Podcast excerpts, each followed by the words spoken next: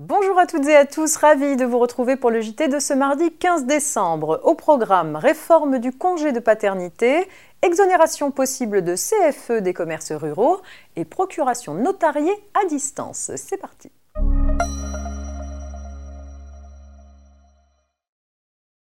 Réforme du congé de paternité, on vous dit tout en ouverture de ce JT. La loi de financement de la sécurité sociale pour 2021 allonge le congé de paternité et d'accueil de l'enfant et le rend pour partie obligatoire. Ces dispositions entreront en vigueur le 1er juillet 2021.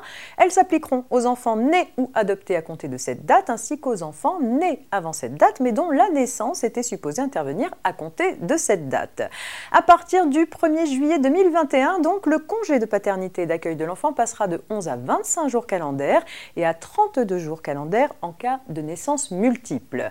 S'y ajoutera le congé de naissance de 3 jours ouvrables prévu par le Code du travail, le de paternité comportera une part obligatoire couvrant 4 jours consécutifs de congé de paternité adossé au congé de naissance, sauf durée plus élevée fixée par accord collectif. Le solde du congé pourra être pris à la suite ou plus tard, le cas échéant, en le fractionnant. Une interdiction d'emploi correspondant au congé de naissance et aux 4 jours obligatoires de congé de paternité sera donc mise en place pour l'employeur. Les règles relatives au délai de prévenance de l'employeur seront fixées par décret. Notons que la loi retouche par ailleurs le régime des congés d'adoption et de naissance.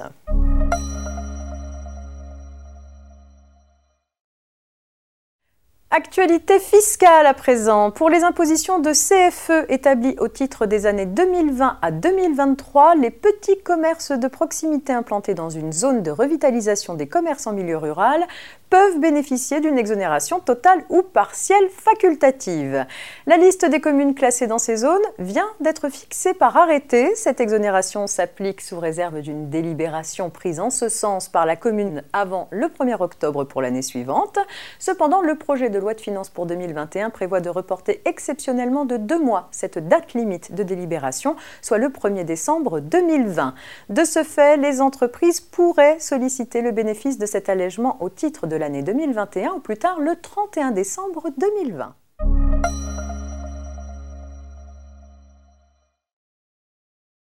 On s'intéresse pour terminer aux procurations notariées à distance. Pour mémoire, afin de tenir compte de l'impossibilité pour les parties de se rendre physiquement chez leur notaire pendant le premier confinement, un décret du 3 avril 2020 a provisoirement autorisé la réalisation d'actes notariés à distance. Ce dispositif temporaire a pris fin le 10 août dernier, après avoir fait la preuve de son utilité particulièrement pour les personnes vivant à l'étranger. Ces personnes souhaitent la pérennisation du dispositif, même hors période d'urgence sanitaire.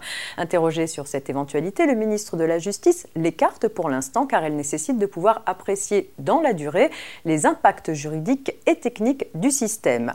En attendant, un décret récent autorise l'établissement de procurations notariées à distance. Depuis le 22 novembre dernier, la personne qui envisage de conclure un acte authentique peut le faire sans se déplacer par l'intermédiaire d'un mandataire qu'il désigne dans une procuration établie à distance par un notaire. En effet, lorsque l'authenticité de l'acte est prescrite par la loi à peine de nullité, la procuration doit elle-même être reçue en la forme authentique. À plus long terme, cette innovation permettra d'éprouver les garanties du système en pratique avant une possible extension du dispositif à des actes notariés. C'est la fin de cette édition. Vous retrouverez bien sûr ce JT en podcast sur notre plateforme rfplay.fr. Très bonne journée à toutes et à tous et rendez-vous demain, mercredi.